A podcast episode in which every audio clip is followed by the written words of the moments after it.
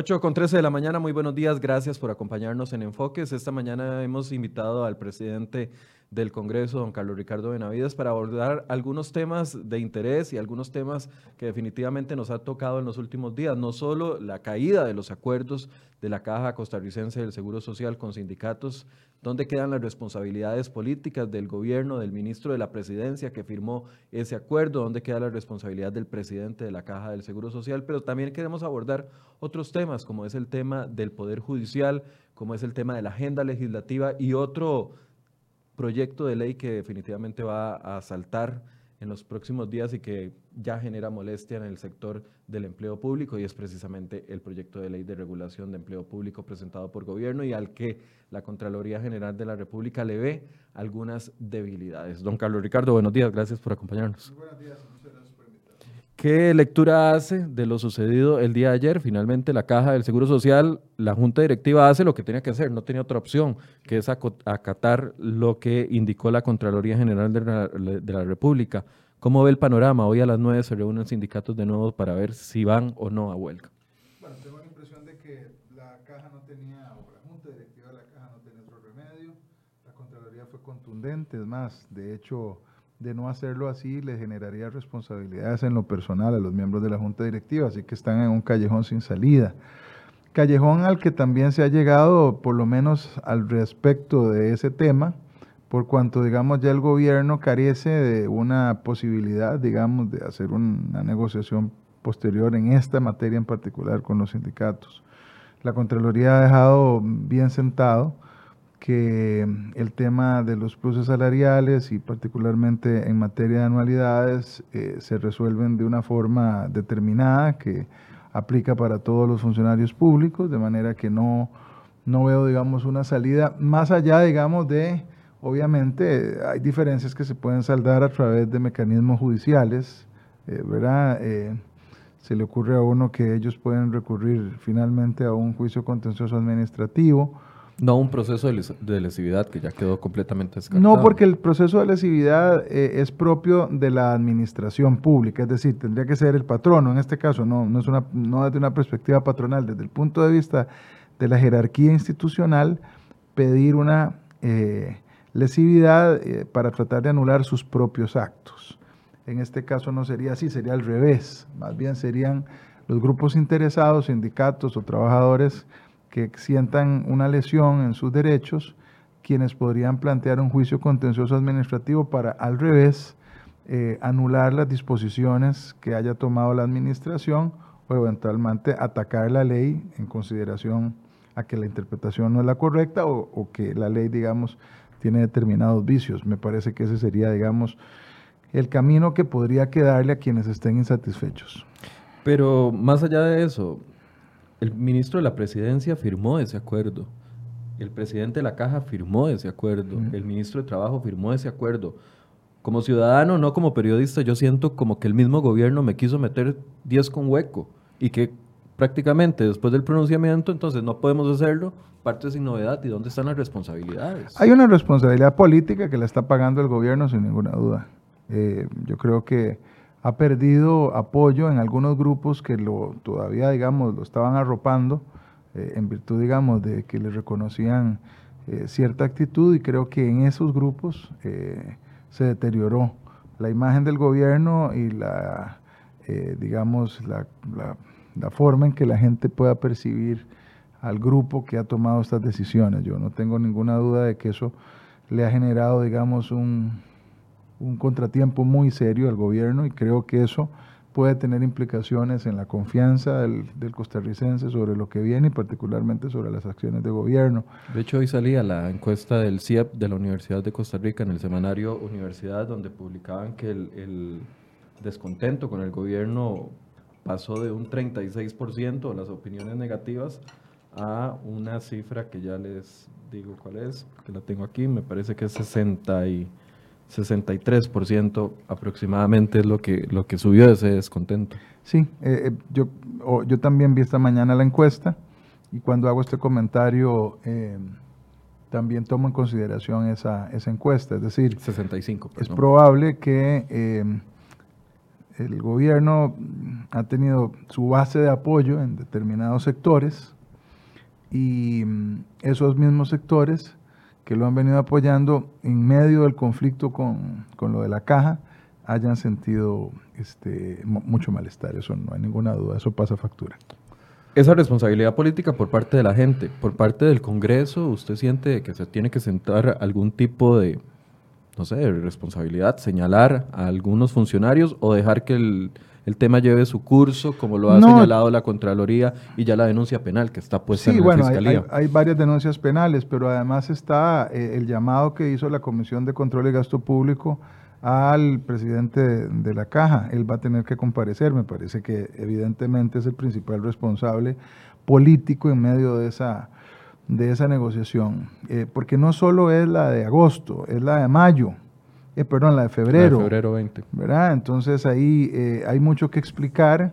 En medio de eso hay este, distintas connotaciones relativas al reglamento publicado por el Ministerio de Hacienda. Y un fenómeno que tengo la impresión, Michael, que no es tan fácil de entender.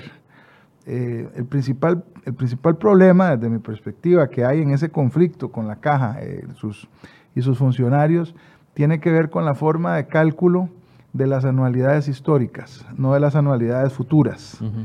Y eso nos lleva a otro problema, y es ver cuántas instituciones han venido aplicando eh, eso de que las anualidades históricas se recalculaban todos los años por el porcentaje por el salario base, nuevamente cobrando vida todas las anualidades anteriores. Es una cosa espeluznante. Si uno se pone a ver la forma en que eso cobraba su vida y entonces eh, eh, generaba una espiral interminable en materia de anualidades.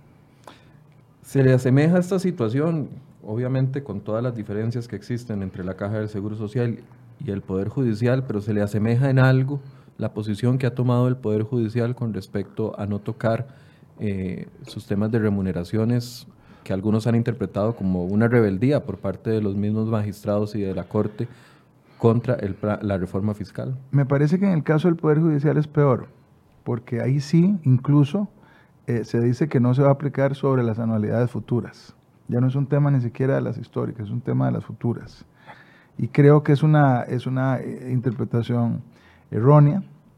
yo como legislador se lo puedo decir, cuando votamos el plan fiscal que contenía estas regulaciones al empleo público, lo hicimos con la clara intención de eh, hacerlo eh, bajo las mismas condiciones para el 100% de los funcionarios. No estábamos pensando en que no se le aplicaba al Poder Judicial y si se le aplicaba al resto, o no se le aplicaba a la caja, o se le aplicaba a aquel. No, estábamos pensando en eh, regular absolutamente a todos de una manera idéntica. Y ahora, aparte de los diputados, ¿quién podría venir a resolver esa interpretación jurídica que le están dando los magistrados? ¿La Contraloría, el gobierno de la República o quedan solos en su propia cancha? Es un problema que no es fácil de resolver. Me parece que eventualmente esto llevará, eh, la ruta de una disputa jurídica que podría terminar resolviéndose en tribunales, que en ese caso habría que buscar eh, personas que, eh, digamos, sustituyan a quienes deban inhibirse o excusarse del conocimiento. Yo creo que los eh, magistrados que han participado en estas discusiones alrededor del el tema y han planteado ya su posición no podrían juzgar lo que ha sucedido claramente. La otra posibilidad es que la Asamblea Legislativa participe y haga, digamos, una interpretación auténtica y termine de dejar clara cuál fue su posición. ¿Y esa posibilidad se está cocinando dentro del Congreso? No me parece que se esté fraguando hoy, pero es pensable. Es pensable. Claro. Claro, porque uno pensaría con el antecedente de lo sucedido en la caja, sería prudente que los magistrados reconsideren su posición. Eh, sí, yo pienso igual. Me parece que, deberían de revisarse. Eh, habrá que ver. Es un tema que tiene que ver también con el liderazgo de las instituciones. Y lo digo, con, lo digo sin ambajes no tiene, nada, no, no tiene que ver solo con una perspectiva, digamos, estrictamente jurídica, sino tiene que ver también con el liderazgo que hay en las instituciones para poder entender lo que sucede en el país y las dificultades fiscales tan graves que seguimos viviendo y que vamos a seguir viviendo. Cuando hablábamos del plan fiscal lo dijimos mil veces, el tema del proyecto del plan fiscal no arregla en su totalidad o no arregla de por sí la situación fiscal. Le mete un freno al, al camino hacia el barranco al que íbamos y lo metió, ¿verdad? No se nos descompuso la economía al punto de llegar a un default o que se nos fueran a la libre la inflación o las tasas de interés. Se detuvo un, algo que pudo haber sido dramático, pero estamos lejísimos todavía de tener una situación fiscal que le permita al país ilusionarse con la inversión pública en materia, en las materias sensibles, el desarrollo que deberíamos de tener eh, en materia de infraestructura y otras que, que nos hacen ilusión a todos, pero que mientras tengamos ese déficit fiscal tan grave, vamos a tener que seguir tomando los recursos para pagar intereses, para pagar deuda, para pagar eh, todos aquellos, digamos, eh, rubros que no nos permiten hacerlo en aquellas materias que nos permitirían dar un salto al desarrollo. Don Carlos, ¿qué tiene que pasar para que la Asamblea Legislativa emita un pronunciamiento de interpretación auténtica de la ley y el Poder Judicial eh, tenga que tener ese insumo como consideración? Eh, eso es parte de una iniciativa del presidente de la Asamblea, parte de una iniciativa de una votación general. De parte, ¿qué, tendría que pasar para que eso suceda? tendría que haber un entendido político. Me parece que la Asamblea está, eh, digamos, mm, tomando el toro, no le diría el toro, los toros por los cuernos, en muchos sentidos. Hemos tenido un año muy, muy intenso en donde las fracciones han participado de discusiones muy gruesas y de soluciones muy duras eh, con respecto a la realidad nacional. Yo a veces lamento que, se, que, en buena parte, digamos, el juzgamiento que se hace de la Asamblea Legislativa es por los problemas propios de la Asamblea, de los encontronazos entre diputados y diputadas, pero especialmente, digamos, algunas eh, circunstancias que son a veces anecdóticas o hasta folclóricas del, acontecer legislativo en la figura de uno o un día otro u otra eh, diputado. Y, y, digamos se pierda de vista el hecho de que la Asamblea está tomando decisiones eh, muy fuertes. Y creo que las va a seguir tomando, no tengo la menor duda que este año va a ser todavía en lo que queda un año de decisiones especialmente complejas. Y esas podrían estar en medio de, de, esa, de ese grupo de decisiones.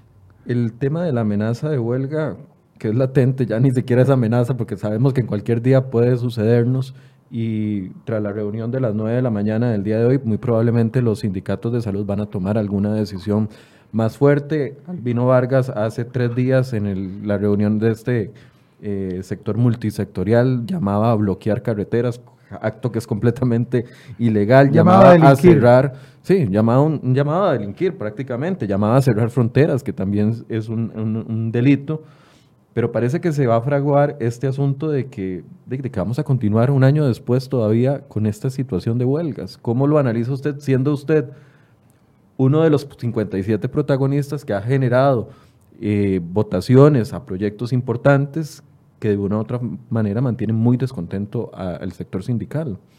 Yo creo que no hay solución que pase por el aplauso de todo el mundo. Pienso que el país dejó de tomar decisiones mucho tiempo, en buena parte por el secuestro al que ha sido sometida la ciudadanía y los gobiernos por parte de algunos grupos organizados que vieron en el caos, el desorden, el bloqueo, eh, esa cosa que ellos llaman la democracia de las calles, que no es más que pura eh, ilegalidad y puro, eh, digamos, rechazo a la institucionalidad del país. Y esos grupos lograron minar eh, la toma de decisiones de algunos gobiernos. Otros no, digamos, el gobierno anterior lo que hizo fue sentarse con ellos a tomar café cuatro años. Y entonces no pasó nada, nos estancamos en materia económica, en materia fiscal, no pasó nada, no se hizo nada. Este, no se avanzó y ahora toca hacer las cosas que no se hicieron, especialmente en el gobierno pasado. Eh, y este gobierno, que aunque es del mismo signo político, no le quedó de otra y ha enfrentado las cosas de una manera diferente. Yo creo que hay que reconocer que hay características distintas, pero que, que generan una gran impopularidad también, no solo al gobierno, a todos los que nos metemos a trabajar duro, a tomar decisiones que no son populares y especialmente no lo son para algunos grupos. Pero esos grupos, los que más sienten las reformas, se encargan de enlodar todo el panorama y de tratar de convencer a la ciudadanía de que los motivos por los cuales se llevan a cabo las reformas son motivos espurios, porque se quieren, este, porque quieren dañar a eh, sector social o porque se quiere defender a ricos o ese tipo, digamos, de ideas medio panfletarias, pero que las introducen para poder defenderse y justificar sus prebendas. Esa falta de decisión y esa falta de empeño por llevar adelante determinadas ideas y proyectos han sumido al país en una situación difícil tanto que ahora requerimos hacer todo este esfuerzo, aunque sea, aunque sea desgastante, aunque genere eh, cierto nivel, digamos, de discusión o de confrontación, eh, para que el conjunto pueda salir avante. Es decir, hay que pensar en las grandes mayorías, hay que pensar en el hoy y hay que pensar en el mañana. Y para construir ese mañana, de mayor equidad, de mayor equilibrio fiscal, de mayores posibilidades de crecimiento, de mayor atracción de inversiones, necesitamos generar una base que para establecerla no, no va a ser sencillo y no, no es que nos van a aplaudir en medio de eso. Esta constante y latente amenaza de huelga ha hecho dudar de avanzar en algunos proyectos legislativos que ya existen, que están en la agenda, que muchos de los diputados han impulsado, eh, principalmente algunos diputados que buscan mantener ese ritmo de entrarle a temas gruesos.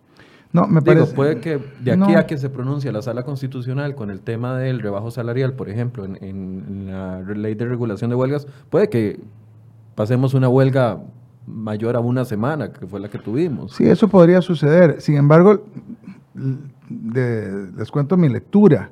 Ha sido todo lo contrario. Eh, a los diputados o diputadas que podrían tener algún, alguna, algún nivel de duda con respecto a los proyectos de huelgas, o particularmente al 21.049, o algunas mociones más agresivas, la huelga de la caja, la última huelga en la caja, terminó más bien de convencer a los diputados de votarlo. No tengo ninguna duda. Es decir, la dirigencia sindical, me parece a mí, que ha equivocado el camino eh, y entonces ha llevado los asuntos a un extremo que hace que el rechazo popular sea tan violento, y obviamente eso impacta en, las y los diputados, que más bien se ha optado por, por por avanzar e incluso promover eh, algunas mociones que no estaban originalmente contempladas. Hoy en la mañana, eh, don Albino Vargas enviado un mensaje a la prensa que quiero que escuchemos para ver qué lectura hace usted al respecto. Con respecto a esto, le voy a pedir a mis compañeros que escuchemos el mensaje que enviaba esta mañana Albino Vargas a eh, varios medios de comunicación. Buenos días, hoy miércoles 11 de septiembre la lucha continúa y hay buenas razones para seguir luchando. Vean ustedes lo que dice Diario Extra, el más popular del país, el más leído, el de mayor circulación. Los intereses de la deuda son los culpables del déficit fiscal. Los intereses de la deuda estrangulan la economía costarricense y no los salarios de los trabajadores. Pero además, vean, Vean, también en la extra, el más popular del país, eh, Mideplan, la ministra de Mideplan reconoce el autoritarismo contra los empleados públicos, contra los derechos de los trabajadores. Ningún decretazo salarial en contra de los derechos de los trabajadores fue consultado. Así se va consolidando el autoritarismo en este país, por eso luchamos contra ello, porque están atropellando toda la legalidad como hicieron con los acuerdos con la caja. Y finalmente, hasta el periodismo del odio nos da la razón. Vean, hoy el IFAM, la presidenta del IFAM, doña Marcela Guerrero, reconoce que los municipios van a ser estrangulados con la regla fiscal. Esto nos da la razón a la larga lucha de la NEP de todos estos meses. Atropellando la legalidad, a mí me llama mucho ese término porque si a mí me preguntaran, yo pensaría que los acuerdos más bien de la Caja del Seguro Social eran los que estaban atropellando la legalidad del país y no lo contrario. Vea, realmente cuesta comentar una cosa, una cosa así, ¿verdad? Es tan falto de seriedad y tan lleno de, de dispersión y de manipulación. Eh, en realidad, ese es el problema con algunos dirigentes. Y yo quiero decir, porque debo rescatar que hay dirigentes sindicales eh, mucho más responsable, gente más consciente. Y el problema está centrado en unos pocos que realmente le han hecho daño al movimiento sindical, porque no tienen este, eh, ningún tipo, digamos, de propuesta racional, algo que pueda conducir a ciertos acuerdos, sino este tipo de diatribas así locas y que no conducen a nada. Es decir, que los intereses son los culpables de la, del déficit fiscal, de si son intereses que están generados por la deuda acumulada por estar pagando eh, monumentos y una carga eh, excesiva en materia eh, de salarios y de pluses salariales. Evidentemente, este, es un juego de palabras nada más. Pero bueno, no perdamos el tiempo en eso. Yo realmente creo que deberíamos de hablar de las cosas que atañen a la realidad costarricense y no a las fantasías de un determinado, determinados este, líderes sindicales que realmente este, le hacen daño al país de una manera tan lamentable y tan cotidiana. Claro, pero es que esos mensajes calan en una población. O sea, yo recuerdo ver los primeros días de la huelga de los eh, trabajadores de la seguridad social, donde repetían una y otra vez el discurso de Ciprosimeca y de, de, la Unión Médica Nacional, diciendo de que estaba un proyecto de ley para privatizar la caja del Seguro Social. Sí, sí, sí.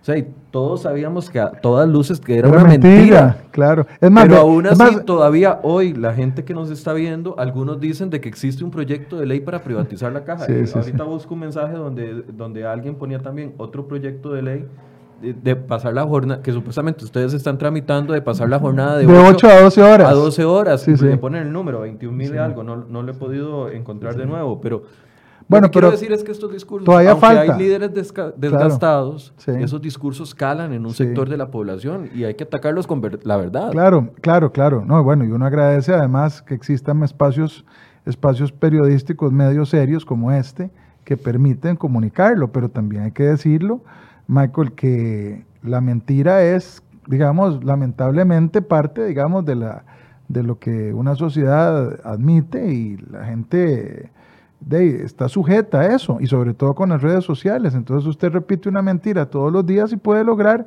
que un sector de la población lo crea. Eso ha generado grandes divisiones en las sociedades, en el mundo entero, especialmente porque eh, se dice a través de redes sociales que no, que no requieren, ni necesitan, ni tienen filtro alguno, y le llega así cruda la mentira a la gente, y, así de. Yo recuerdo todavía con lo de la huelga de las cajas que se decía, lo primero, que la primera pelea, de la, la, la, causa número uno era evitar la aplicación de la regla fiscal a la caja. Y entonces la gente decía, pero ¿cómo es eso? ¿Qué es la regla fiscal? Bueno, ya le explicaban, ah, van a limitar entonces cierto tipo de gastos en la caja, cuando los que sabemos, eh, porque así votamos la ley, entendíamos que la caja quedó prácticamente excluida en 100% de la regla fiscal.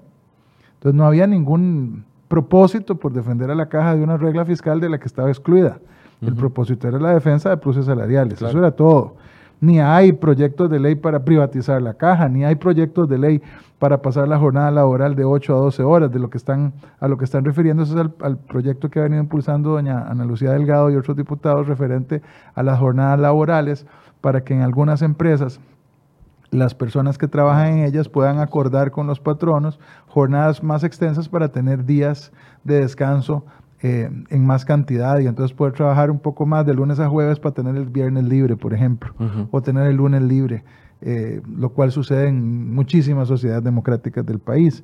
Pero todo lo tratan de convertir en, en, en una especie, digamos, de, de razón de complot o de eh, supuesta eh, maldad para, para seguir defendiendo y justificando lo injustificable, porque justificar algunos de los pluses que defienden ciertos grupos es sencillamente imposible ante la gente. No hay forma, solo mintiendo. La única forma es tratando de eh, anteponer, digamos, o poner como, como escudo, disfrazar, disfrazar eh, el, el, conflicto con razones de ese tipo. Es que nos quieren privatizar, es que el gran capital, es que, este, bueno, me imagino que ahorita recurrirán al viejo antecedente de, van, van a privatizar el ICE, ¿se acuerda? Que siempre uh -huh, salían uh -huh, con que iban a privatizar el ICE. Es para privatizar el ICE, es para privatizar la caja, eh, no sé, alguna tontería así. Pronto vendrán con alguna otra in, eh, cosa ingeniosa que explique las razones por las cuales eh, diversos grupos políticos, entre ellos eh, el, nuestro y, yo particularmente, estamos peleando para racionalizar las huelgas, para que los ciudadanos costarricenses no estén en segunda ni tercera categoría, que el derecho a la salud y el derecho a la educación y el derecho a desplazarse por el país y el derecho al libre tránsito no sean letra muerta ni sean eh, derechos de tercera categoría, sino que tengan lo que deben tener, condición de derecho constitucional, pero también de derechos humanos. Esta estrategia utilizada por algunos líderes sindicales, no todos, como claramente usted lo, lo apunta, aunado a la estrategia de amenaza de huelga, que es vieja conocida, añeja, pero nos sale todos los días como si fuera un karma terrible para los ciudadanos costarricenses, ha detenido la intención de pausar, poner, ir más lento la agenda legislativa que toca temas gruesos en, en el sector público, como es el tema del empleo público, por ejemplo, y no sé qué otros proyectos, usted me podrá decir, van encaminados en esta misma línea. No, en absoluto, en absoluto. Más bien, le repito, es un incentivo para los grupos políticos eh, de forma que se avance más rápido en las reformas. Porque es tan, es tan irracional la respuesta y tan impopular además, que entonces eh, no hay, digamos, ninguna razón para detener ni para eh, reflexionar al respecto de otras circunstancias. Se lo pongo muy claro, yo creo que es fácil ver que el diálogo es el que tiene más posibilidades de generar, eh, digamos, razonamientos que, ayuden a, a, mejorar algunos de los proyectos. Se lo digo por experiencia propia. Nos sentamos casi dos meses a dialogar con un grupo importante de sindicatos y yo tengo que decir que de esa mesa salieron cosas que al final de cuentas se reflejan en el proyecto de ley 21.049 sobre huelgas. Muchas observaciones que hicieron los sindicatos sobre asuntos de carácter procesal, nosotros tuvimos que darle la razón. Yo les di la razón y se incorporaron. Cuando discutimos el tema de educación, yo de todos modos pues siempre estaba convencido por razones de carácter de doctrina y de derecho comparado que eh, educación debía estar en una categoría especial, que no podía ni debía estar en servicio esencial, porque no es lo mismo que yo crea que un servicio es esencial y otra cosa es la esencialidad desde la perspectiva de la doctrina internacional y de la OIT, ¿verdad? Que eso está enmarcado en salud, vida, seguridad, temas que ya hemos discutido aquí en este programa. Pero de, esa, de, esa, de ese diálogo eso no fue una concesión antojadiza para que se quedaran calmados. No, en el caso Había una convicción interna y un análisis por parte de ustedes. En el caso mío, yo lo había dicho públicamente, no, no, digamos, no muy difundido, pero sí yo había dicho siempre que me parecía que en la categoría de esenciales debían estar los esenciales desde esa perspectiva, vida, salud y seguridad, ¿verdad? Algunos de esos pueden estar indirectamente ligados a temas que atañen en primera instancia a la economía, pero básicamente desde una perspectiva doctrinaria, y repito, derecho comparado, hay, digamos, un grupo que se entiende como servicios esenciales. Educación se ha venido entendiendo como uno de esos servicios en donde la huelga no se puede prohibir, pero se pueden establecer condiciones, ajustes o limitaciones para su ejercicio. Yo siempre estuve convencido de eso. Cuando nos sentamos a la mesa, no tuve que hacer ninguna concesión porque no, no tenía por qué hacerlo. Yo sabía que debía ser así. Pero los detalles que se establecieron en esa mesa con respecto a cómo cuál iba a ser el tratamiento, quién lo iba a determinar, cuál servicio básico, el de, el de aseo y seguridad en los centros educativos que iban a estar abiertos o deben estar abiertos durante un movimiento de huelga, que debe haber atención para los niños y jóvenes en materia de educación especial, que debe tener una extensión determinada. Esas condiciones se generaron a partir de una conversación eh, larga, una conversación, eh, digamos, fructífera con grupos sindicales que estuvieron dispuestos a sentarse. Con los sindicatos de salud que estaban presentes, las negociaciones avanzaban, eh, pero se levantaron de la mesa porque salieron al llamado de los grupos que pidieron huelga por el tema este del conflicto de las anualidades y otros pluses en, en, la caja con, con, las, con la jerarquía de la caja. Dejaron botada la mesa de negociación que había con los diputados y sencillamente no lograron nada. No, no, no, no se siguió el diálogo y entonces ahí sencillamente se dijo, bueno, hasta aquí y vamos para adelante con lo que el resto y se acabó. Eso es lo mismo que van a aplicar con los próximos proyectos que vengan. Yo no puedo hablar por los 57 diputados, te puedo hablar por mí, eh, pero, pero por lo menos eso es lo que yo haría y además eh, veo la actitud de la mayor parte de, las fracciones en el sentido de que a más, eh, a más irracionalidad en la calle y en, y en los servicios públicos, más rápido y más fuerte hay que salir adelante. ¿Qué proyectos vienen además de empleo público? Bueno, no, hay otros proyectos que son muy importantes. Ahora tocábamos el de jornadas laborales. Yo creo que ese es súper importante porque tiene que ver con la forma en que producen muchísimas empresas, especialmente estamos hablando aquí del sector privado, no estamos hablando del sector público. Muchas eh, empresas, particularmente ligadas al sector industrial, requieren jornadas laborales que atiendan una mayor extensión en un solo día, aunque eso signifique que los, los, eh, trabajadores tengan más días libres durante la semana. Entonces es, por ejemplo, concentrar, como yo le había dicho, las horas laborales en cuatro días para que esa persona disfrute de tres días consecutivos en su casa.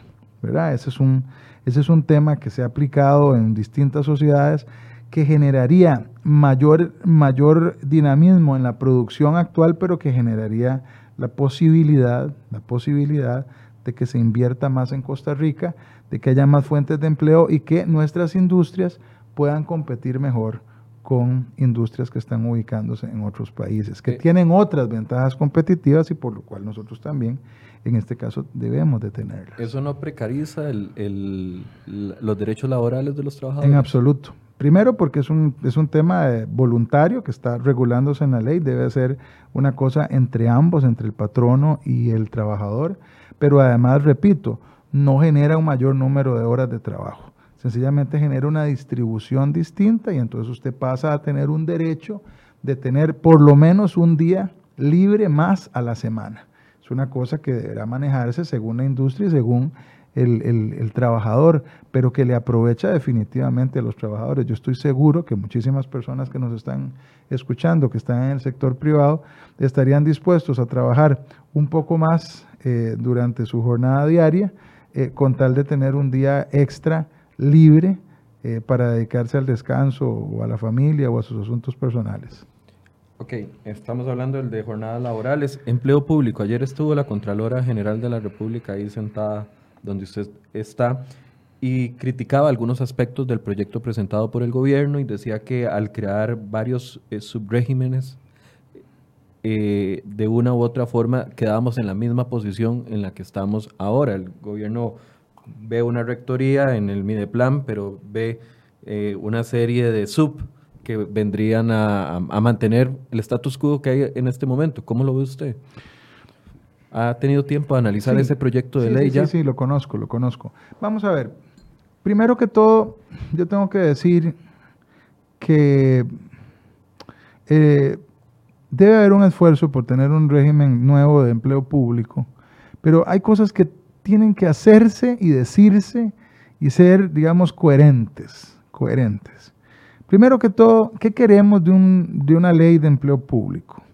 Queremos eh, regular con ella las condiciones laborales de los funcionarios de hoy, el funcionario público, funcionaria pública que está hoy como funcionario, o queremos prever el régimen para los nuevos funcionarios ahí hay un tema, yo creo que es un tema central. Desde mi perspectiva, esto debe estar concentrado en un régimen para los nuevos funcionarios. Yo particularmente creo que a los funcionarios que ya están en la administración pública eh, deben respetársele todos los derechos y lo mejor con ellos es sencillamente mantener el régimen que han venido teniendo.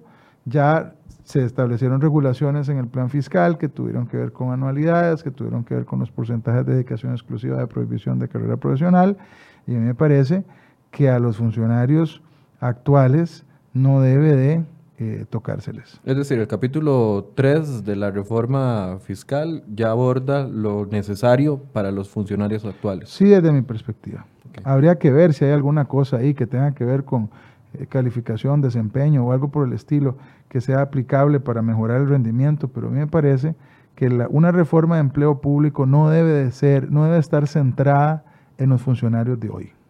Debe estar centrada en los funcionarios nuevos en las personas que van a ir sustituyendo a los que se van o que va a ir acrecentando la planilla en aquellos aspectos o en aquellos espacios en donde hay posibilidades de crecimiento. Por ejemplo, usted no va a pretender de crecer eh, planilla eh, cuando se trata de policía o, probablemente tampoco cuando se trata de educación. Porque si la población crece, usted tiene que tener más educadores y si la población crece, y aunque no creciera, deberíamos de tener más policías, ¿verdad? Y entonces que las personas que vayan entrando puedan tener condiciones distintas. ¿Y esas condiciones distintas cuáles son? Una base salarial mejor que la que tienen hoy los trabajadores. ¿Por qué? Porque parte del conflicto que se ha generado con esa espiral creciente, indominable, eh, en materia de salarios públicos es que los funcionarios antes y todavía hoy entraban con bases salariales muy chiquiticas, eh, injustas, hay que decirlo así, claro. injustas. Y entonces para, para poder hacer crecer esos salarios base tan chiquitillos, eh, nos fuimos inventando por décadas pluses salariales, eh, calculados porcentualmente, que entonces eh, generan eso que usted ve, que hay muchos funcionarios cuyas anualidades en el, dentro del salario bruto son más importantes las anualidades que el salario base. Eso es absolutamente ilógico. eso no debe ocurrir. Entonces, si a los nuevos funcionarios, con el régimen nuevo de empleo público, los pluses salariales les van a estar limitados, la base salarial debe ser mejor, debe ser más justa y más competitiva para también rescatar gente, eh, no solo con vocación, sino con conocimiento y experiencia, que se acerque a la administración pública. Cuando tengamos claro, o si tenemos claro, esa base y esa concepción eh, de lo que significa un régimen nuevo de empleo público, vamos bien. El ámbito de aplicación. Claro, el ámbito de aplicación, porque entonces, desde mi juicio, o a mi juicio quiero decir, debe de evitarse una confrontación innecesaria con las y con los funcionarios actuales, que no deberían de ver en la ley de empleo público una amenaza a sus condiciones laborales. Eso es lo que creo. En segundo lugar, también coincido con la Contralora en el sentido de que ese proyecto todavía tiene debilidades. No estoy tan convencido si el tema de los subregímenes es o no eh, un, eh, un, problema mayor. Depende de eh, la forma en cómo se establezcan algunas de esas categorías, ¿verdad? Yo puedo entender que a la Contralora, por ejemplo, le preocupe que un puesto profesional eh, de abogado, de ingeniero, solo por dar un dato, eh, se, pague de una forma distinta haciendo lo mismo en un subregimen que en el otro. Eso no debería de suceder. Pero sí entiendo que hay algunos eh, regímenes de empleo o, digamos, categorías de empleo que no son exactamente iguales en todo lado, ¿verdad? Un juez es un juez y no es un abogado común de otra institución. Y eso hay que tenerlo claro. Entonces no pueden estar igualititos. Lo que yo sí podría decir es que un abogado de un departamento legal de una institución con respecto a otra institución no tiene mayor diferencia. ¿Verdad? Pero eh, citaba, citaba lo del juez porque me parece que al juez hay que tratarlo diferente, tiene una responsabilidad distinta frente al público y una responsabilidad grande con respecto, digamos, a, su labor diaria y hay que tener una consideración especial ahí. Eh, entonces el tema de los subregímenes me parece que sí es un tema a atender, eh, pero pasar una tabla rasa eh, no es tan sencillo y creo que ahí hay que tener cuidado. Por eso es que este, este proyecto, yo lo, así lo he recomendado, tiene que ser un proyecto muy bien discutido en donde las audiencias sean muchas y se pueda escuchar mucho a los sectores y puedan hablar los trabajadores y puedan hablar los sectores interesados, las personas que son atendidas, los expertos en materia de Hacienda, para poder tener un balance final eh, positivo. A mí me preocupan más otras cosas. Por ejemplo, ahí me encontré en esa ley de empleo, en ese proyecto de empleo público, un sistema de incentivos que limita la cantidad de personal de una institución que podría recibir el incentivo por buen desempeño. De entrada me parece inconstitucional, que va a traer problemas. ¿Por qué? Porque se dice, bueno, más allá del X por ciento de la entidad no puede tener una calificación que le permita al funcionario tener el incentivo por buen desempeño. ¿Y si todos se lo merecen? Claro, ese es el problema. Si todos se lo merecen, o se lo merece no el 40%, pero se lo merece el 70%, y el límite que usted haya puesto es 40%, entonces le van a meter una acción de inconstitucionalidad mañana. La sala constitucional, por razones evidentes, va a decir que hay que liberarlo para todos los que cumplan con el rendimiento, y entonces va, a volver a quedar librado a, la totalidad de los funcionarios. Ahora, pregunta, crear un, sistema de eh, salario global, creo que es como se está hablando, pero que haya la posibilidad de incentivos no nos llevaría a mediano o largo plazo a la misma situación en la yo que pienso igual, Yo pienso como usted. Yo creo que el tema, el, tema de los incentivos siempre tiene ese problema. Siempre. O sea, lo solucionaríamos solo por una, por una, por un tiempo.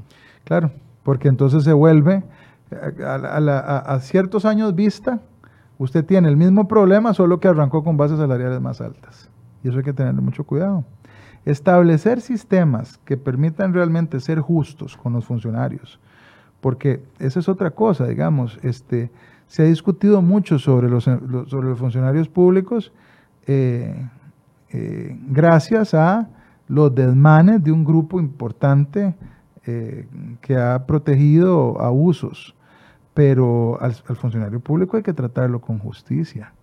¿verdad? Es decir, hay que tenerle una base salarial y unas condiciones que le permitan eh, vivir dignamente y tener la posibilidad de desarrollar sus proyectos como persona y como familia en un ambiente económico que así se lo permita, sin que eso suponga, sin que eso suponga este, una, una terrible desigualdad o una desigualdad odiosa con el resto de los trabajadores que en el 80 6% pertenecen al sector privado o al sector independiente. Que esa brecha va a ser difícil de cerrar. Y, absolutamente, definitivamente. entre el sector privado y el sector público va a ser difícil cerrar esa brecha. Sí, es difícil de cerrar porque hay que considerar que el sector público, pues además de que tiene derecho al aguinaldo, como lo tiene el sector privado, no así el independiente que no gana nada, eh, además tiene un, salario número 14, eh, que es eh, en la mayor parte de los casos el salario, escolar ¿verdad? Y ya eso hace una diferencia muy abultada con respecto a los trabajadores del sector privado mm, y otras, ¿verdad? Pero las diferencias podrían ser mm, mucho menos odiosas, eh, balanceando y además, repito, generando condiciones para que los nuevos funcionarios públicos tengan incentivo para hacerlo, más allá de la estabilidad, ¿verdad? En materia salarial, establecer justicia nunca es sencillo, requiere mucho pensamiento. Y yo, por eso, eh, le deseo muchos éxitos a la comisión que ve este asunto. Y, yo creo que todos los diputados tenemos la obligación de acercarnos un poco y contribuir para que ahí se generen balances. Sí creo, repito, volviendo al proyecto de ley, que ese proyecto de ley, digamos, su orientación general, su orientación original es buena, pero que tiene debilidades que hay que atender. El tema de la rectoría es otro, Ahí no debe permitirse dispersión en términos de la Rectoría de Empleo Público y creo que las potestades deben estar muy claras también para poder pedirle responsabilidades al jerarca que se haga cargo de semejante decisión. Y una rectoría que queda a cargo de un puesto al final de confianza, que de una u otra forma, no sé, pero a mí me genera preocupación de que no sea una rectoría técnica, sino una rectoría política. de otra forma sea una rectoría política. Sí, sí, eso tiene un conflicto porque es una persona que puede estar, digamos, sometida a las presiones del presidente eh, de turno. presidente de turno, claro. Sí, sí, así es, así es. Falta mucho todavía, falta tela que cortar, pero el tema de tener un salario global, el tema de tener eh, paridad o equidad en medio, digamos, de, de las eh, de los eh, distintos puestos, en, eh, vamos a ver, del mismo puesto en distintas instituciones, es la ruta correcta. Aparte de jornada laborales, empleo público, ¿qué otro proyecto viene en camino o, o tiene fuerza para poderse impulsar en estos ¿Qué le quedan a usted? ¿Seis, siete meses en la presidencia de la Asamblea Legislativa? Sí, quiero decirle que a mí me, llama poderosa y positivamente la atención un, proyecto de ley que fue presentado por varios diputados y diputadas de distintas fracciones políticas y con apoyo de la Contraloría para una reforma en serio de la ley de contratación administrativa. ¿Qué es eso? Eh, me gusta porque tiende a dos cosas. Una, tiende a profundizar, digamos, eh, el control, la rectitud, el orden en materia de contratación administrativa, pero también agilizar la contratación administrativa. Parte de nuestros problemas es que a veces tenemos, digamos, dinero que nos han prestado para construir una carretera o para construir una gran obra pública y tardamos años, de años, de años, de años, sencillamente porque el régimen de contratación administrativa no permite hacerlo de una manera más acelerada.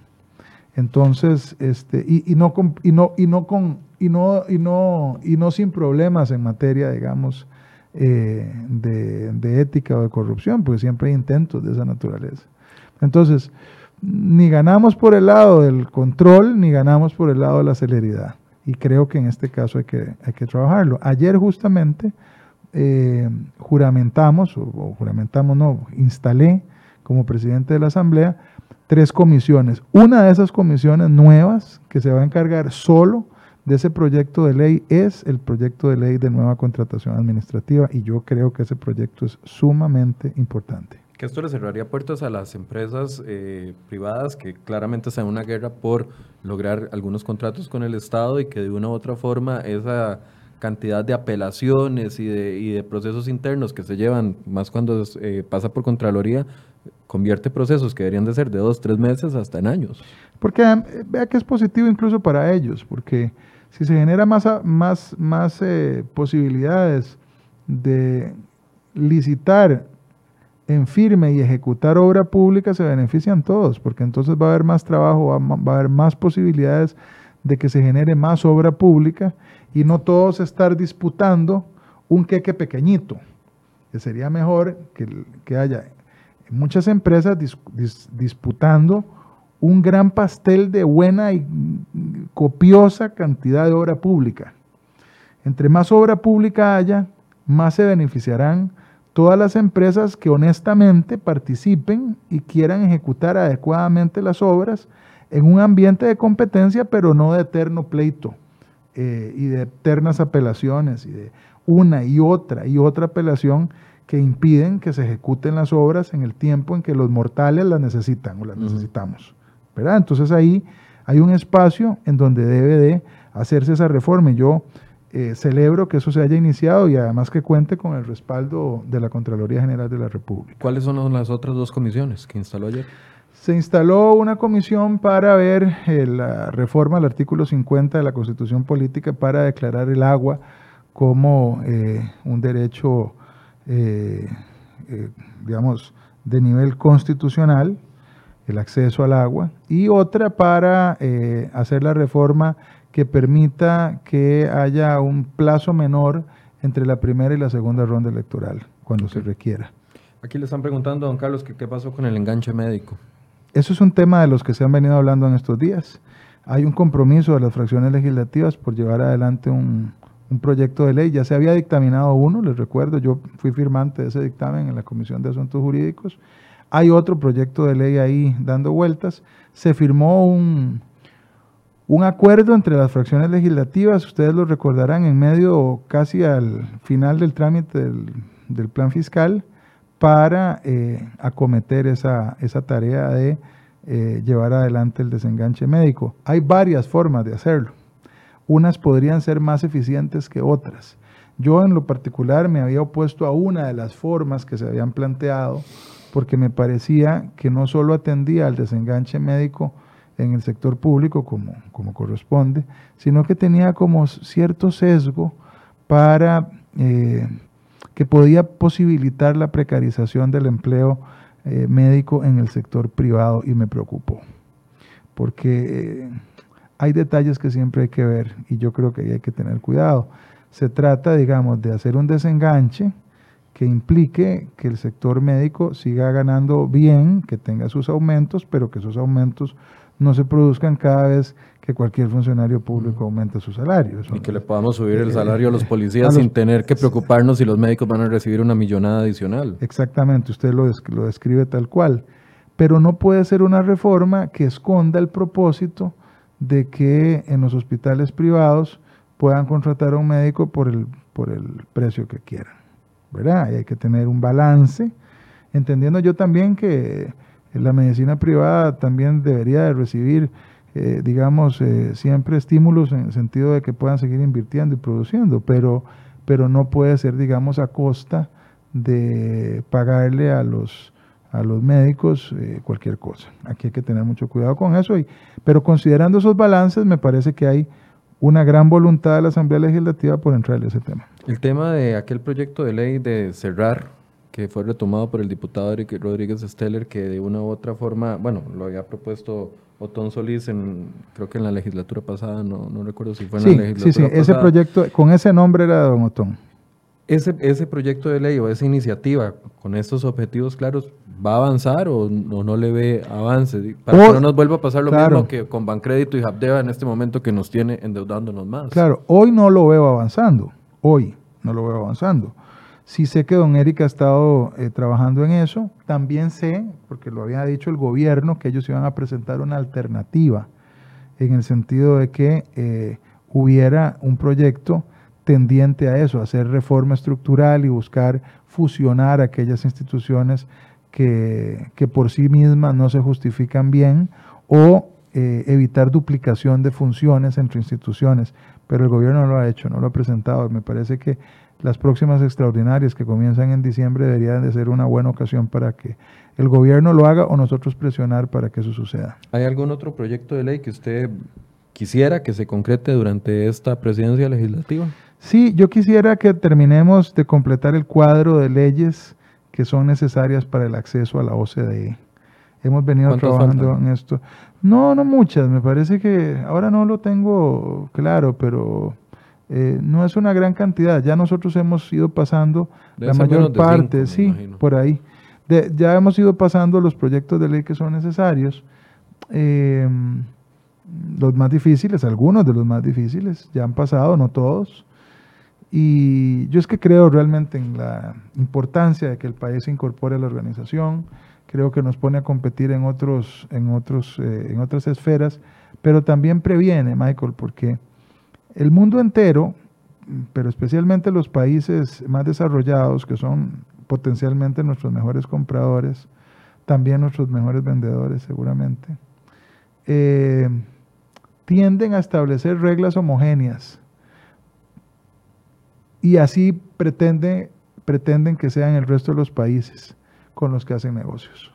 Es decir, los países que no tienen reglas claras contra la corrupción empresarial, los países que no tienen reglas claras para evitar la competencia desleal, las, los países que no tienen reglas claras para evitar los monopolios, son países que en el futuro no van a poder competir bien, son países que no van a poder eh, exportar sus, sus productos a aquellos países en donde están las personas con mayor poder adquisitivo.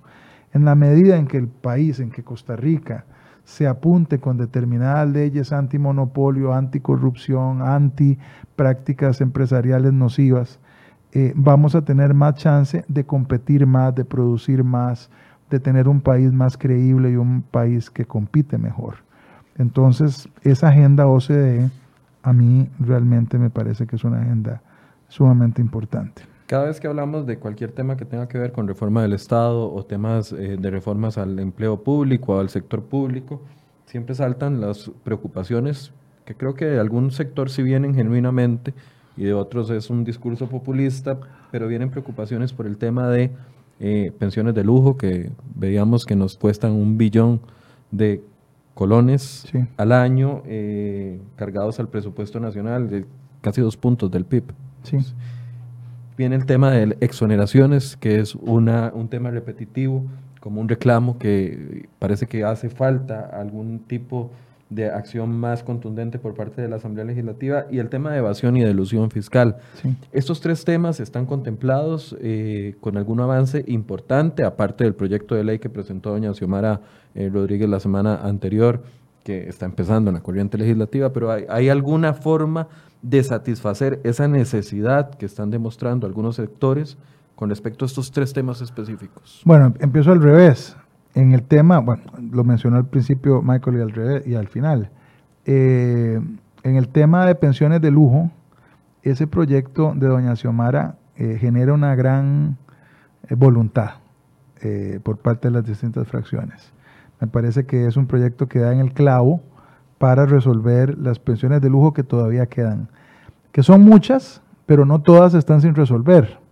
Se han aprobado cuatro o cinco proyectos en los últimos años. Se han aprobado cinco proyectos en los últimos años que han limitado, controlado o puesto impuestos a las pensiones de lujo de casi todos los regímenes. Lo que pasa es que la gente, digamos, no necesariamente lo sabe porque o no lo percibe porque las pensiones de lujo son tan chocantes que cuando vuelven los datos, ¿verdad? Y sobre todo que se publican casi siempre las pensiones brutas, el monto bruto. Sin el, la contribución solidaria o el impuesto. Claro, entonces eh, se ven muy abultadas, pero eh, hay pensiones que se recortaron hasta en la mitad eh, durante los últimos años gracias a una legislación que hizo que hicieron los diputados del periodo anterior a nosotros. Yo quiero reconocer. Doña Sandra Pisk. Sí, sí, Sandra y, y distintos grupos realmente hicieron una labor encomiable y, lograron limitar las pensiones de lujo de muchos de los sectores eh, en el pasado periodo, pero todavía quedan pensiones de lujo. Y ese proyecto de doña Xiomara Rodríguez eh, de restauración creo que es un proyecto muy valioso que, repito, cuenta con un fuerte apoyo de las fracciones y ese es uno de los proyectos que debería salir adelante. A mí me llama la atención que cada vez que hablamos de pensiones de lujo y cuando hay críticas fuertes, se enfoca mucho desde el punto de vista de las pensiones a políticos, cerrados regímenes en los años 90 que todavía permanecen. Pero parece que no hay una conciencia de que las pensiones de lujo solo existen en el sector público. Sí. O sea, los empleados del sector privado, los empresarios, las grandes masas, digamos, de la producción, no, no pueden acceder, no hay forma de que accedan a una pensión de lujo. Esto está concentrado en el sector público. Sí, y está concentrado, digamos, algunas de las más grandes tienen que ver con el sector educativo y el sector educativo de cierto nivel y universitario. Por eso me llama la atención que los sindicatos cuando exigen recorte a pensiones de lujo no dicen de quiénes son los favorecidos en esas pensiones de lujo. Es que lo dicen solo porque saben que es popular decirlo, no porque en el fondo quieran atacar a sus, digamos, eh, a los que eventualmente son sus aliados en la práctica o ideológicamente. Entonces, en estos tres temas hay, hay alguna luz pronta. Sí, sí, hay una luz. En este caso, eh, le digo, en materia de pensiones de lujo, tocó usted otros dos temas, perdón. Evasión y elusión fiscal y eh, el tema de exoneraciones. Sí, en ambos hay, hay proyectos de ley. Y me parece además que en materia de elusión, eh, el IVA va, va, a ser, digamos, un instrumento muy poderoso. Hay que dejarlo madurar. Sí, porque entre el IVA, lo, lo, que, y lo habíamos hablado alguna vez, Michael, el impuesto al valor agregado no tiene, una, no tiene como virtud nada más una recaudación inmediata. Tiene un efecto, que es el efecto quizás más poderoso en el tiempo, que es lo que eso significa sobre las declaraciones de la renta y el pago de renta de un sector muy amplio que no pagaba, o casi no pagaba.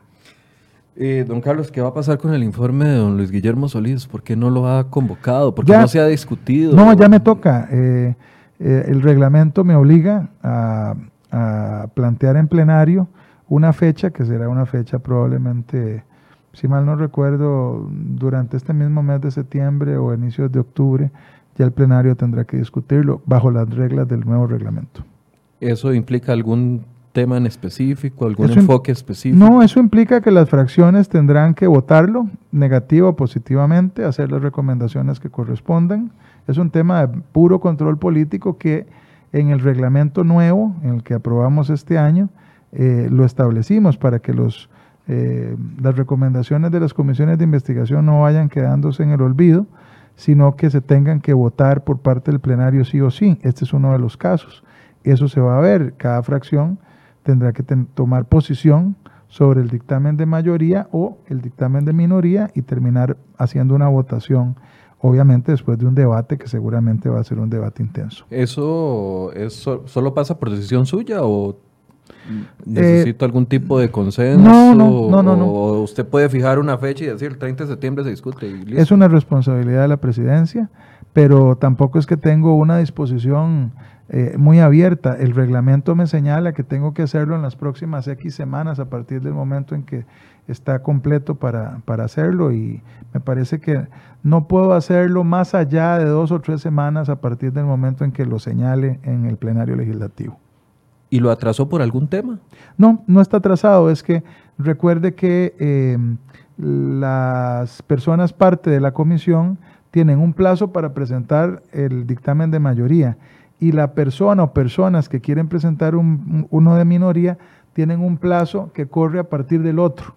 Entonces se han, se han usado los, los, plazos y teníamos además eh, tanto el proyecto de huelgas como el de Habdeba con trámite 208 bis que hacía que fueran, eh, digamos, prevalentes sobre cualquier otro proyecto en plenario. Okay. No, no sé si dejé algún tema que usted considera que es importante tocar. Tocamos temas muy importantes. Este, Muchísimos. En este programa siempre es así. Eh, seguramente que quedan temas que se, van a, que se pueden abordar, Michael, pero eh, en, ninguno en especial. Hoy yo creo que tenemos una preocupación especial sobre la economía. Eh, el desempleo es alarmante y yo creo que no va a haber una posibilidad real de recuperarnos hasta que no tengamos un clima de seguridad jurídica y de tranquilidad social. Yo creo, y aprovecho esto, que todos los actores políticos y sociales que tenemos algún peso en materia de decisiones debemos de tratar de conducirnos con la mayor seriedad, la mayor, el mayor profesionalismo y basar nuestras opiniones eh, sobre datos y no sobre ocurrencias o calenturas ideológicas, defensas irracionales de lo que no se puede defender y tratar de llegar a acuerdos donde se pueda llegar a acuerdos y avanzar, avanzar, avanzar. No, no puede ser que el pretexto del acuerdo eh, sea, o más bien el pretexto de la conversación o la, de la negociación siga siendo la forma en que se detienen las decisiones en el país. Y termino con eso. tengo un mal recuerdo de la forma en que, como algunos grupos que se autodenominaban grupos sociales, cada vez que había que tomar decisiones decían que había que parar la decisión para llevarlo a una extensa mesa, de, negociación. de, la que no salía nada. Y entonces era el propósito paralizar la decisión para que no sucediera nada. Patear la bola. Eh, patear la bola. Entonces, creo que hoy debe ser una, un espacio, debemos de provocar espacios de lo que podríamos llamar eh, negociación en medio del dinamismo eh, en la toma de decisiones y yo quiero abogar por eso. Voy a leerle dos comentarios nada más para cerrar. Uno es que a alguien no le quedó claro el tema de exoneraciones, que usted mencionó que eh, a través de la reforma fiscal se lucha contra la evasión y la ilusión y que está el proyecto de Soymar en materia de pensiones de lujo, pero no se refirió a exoneraciones. Sí, hay un proyecto de ley que toca exoneraciones que mm, se está depurando y que creo que debe de avanzar. Hay algunas exoneraciones de las que hay que salir, hay otras exoneraciones que hay que revisar si se requiere o no que, se, permanezcan. Todo tiene que ver con ámbitos mm, sobre la eh, producción o algunos otros que son prácticamente obligatorios porque son, digamos, de reciprocidad con determinadas embajadas, cuerpo diplomático, etcétera. Es un tema bastante amplio. Y dice Denis Díaz, eh, tan preocupados por el déficit que hay en el país y los grandes patriotas de la Asamblea Legislativa, ¿en qué van a aportar? ¿Cuáles son los lujos a los que ustedes van a renunciar? Bueno, eso es pura retórica, me parece, con todo respeto. No es un tema de lujos en la Asamblea Legislativa, igual que en las otras instituciones se han venido aplicando las reglas, en la institución se está aplicando eh, todo, digamos, todo lo que se contiene en el proyecto de plan fiscal se está aplicando a rajatabla en la Asamblea Legislativa, pero yo también quiero recordarle a don Daniel que los salarios de los diputados fueron Perdón, Denis, ah, Denis. Denis Díaz. Denis Díaz. Eh, quiero recordarle a Denis que los salarios de los diputados eh, fueron congelados durante dos años sin aumentos, pero además fueron castigados con el impuesto de la renta, el último tramo nuevo del impuesto de la renta. Entonces, el impuesto de la renta que pagaban los diputados el año pasado, hoy es superior. Eh, y además con dos años de congelamiento de los salarios. Eso más allá, digamos, de que de igual nosotros pagamos IVA y pagamos todo cuando vamos a, a, comprar servicios. Eh, así que me parece que aquí hay que tratar de seguir siendo así, parejos, y que la gente toda atienda a las reglas eh, que son concebidas para el 100% de la población y de los funcionarios.